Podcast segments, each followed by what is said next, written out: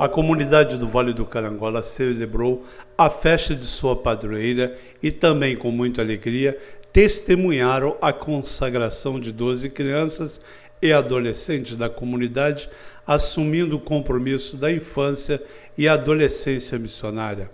A comunidade do Vale do Carangola, cuja padroeira é Santa Edvige, está vinculada à paróquia São Sebastião, no Carangola. A missa e a consagração foi presidida pelo pároco do Carangola, Padre Carlos Veraldo Pereira. O grupo, que agora passa a se chamar Grupo da Infância e Adolescência Missionária Santa Edviges, é acompanhado pela Irmã Redenção, da Congregação das Irmãs de Belém. E desde abril, as crianças e adolescentes têm se encontrado, estudado e rezado sobre o trabalho da infância e adolescência missionária. E desde então decidiram fazer a consagração na festa da padroeira da comunidade Santa Edvige, no Vale do Carangola.